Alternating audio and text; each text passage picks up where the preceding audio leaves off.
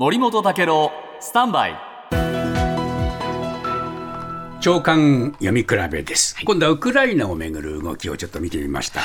朝日新聞ですけれども11日から始まる NATO の首脳会議を前にバイデン大統領えーウクライナの NATO 加盟はまだ時期尚早と言ったんですね、はい。でこれなぜか。ウクライナは早く、まあ、加盟させてくれって言ってるんですが NATO は戦争状態にある国の加盟を原則として認めていないと、でもしこれ、えーえー北大西洋条約第5条の集団防衛の仕組みの中で、えーウクライナを入れると即参戦ということになってしまうという、まあ、危惧があるからなんですね。で、読売新聞、ウクライナを今すぐ受け入れた場合、NATO 全体がロシアとの戦闘に巻き込まれると、だから加盟はあ薄いんだとこう言ってるんですね。で一方で、えー読売新聞ですけれども、えーバイデン大統領がロシアの侵略を受けるウクライナにクラスター爆弾、これは OK って言ってるんですが、これについてはですね、イギリスもカナダもですね、かなりこれ、えーノーと言ってるんですが、日本はどうかな、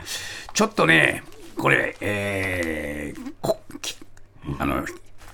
えー態度が引けてるっていうふうに見えるんですよ。で、これね、東京新聞書いてるんですけども、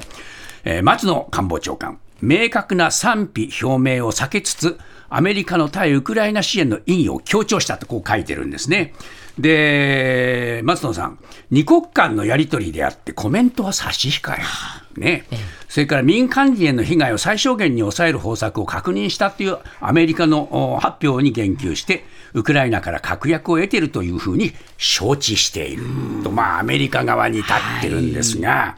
えーこれやっぱりね、えーオスロ条約といってね、このクラスター爆弾禁止条約にみんな署名してる国々ですからね、日本も含めて。それがね、カナダやね、イギリスとね、これだけ差のある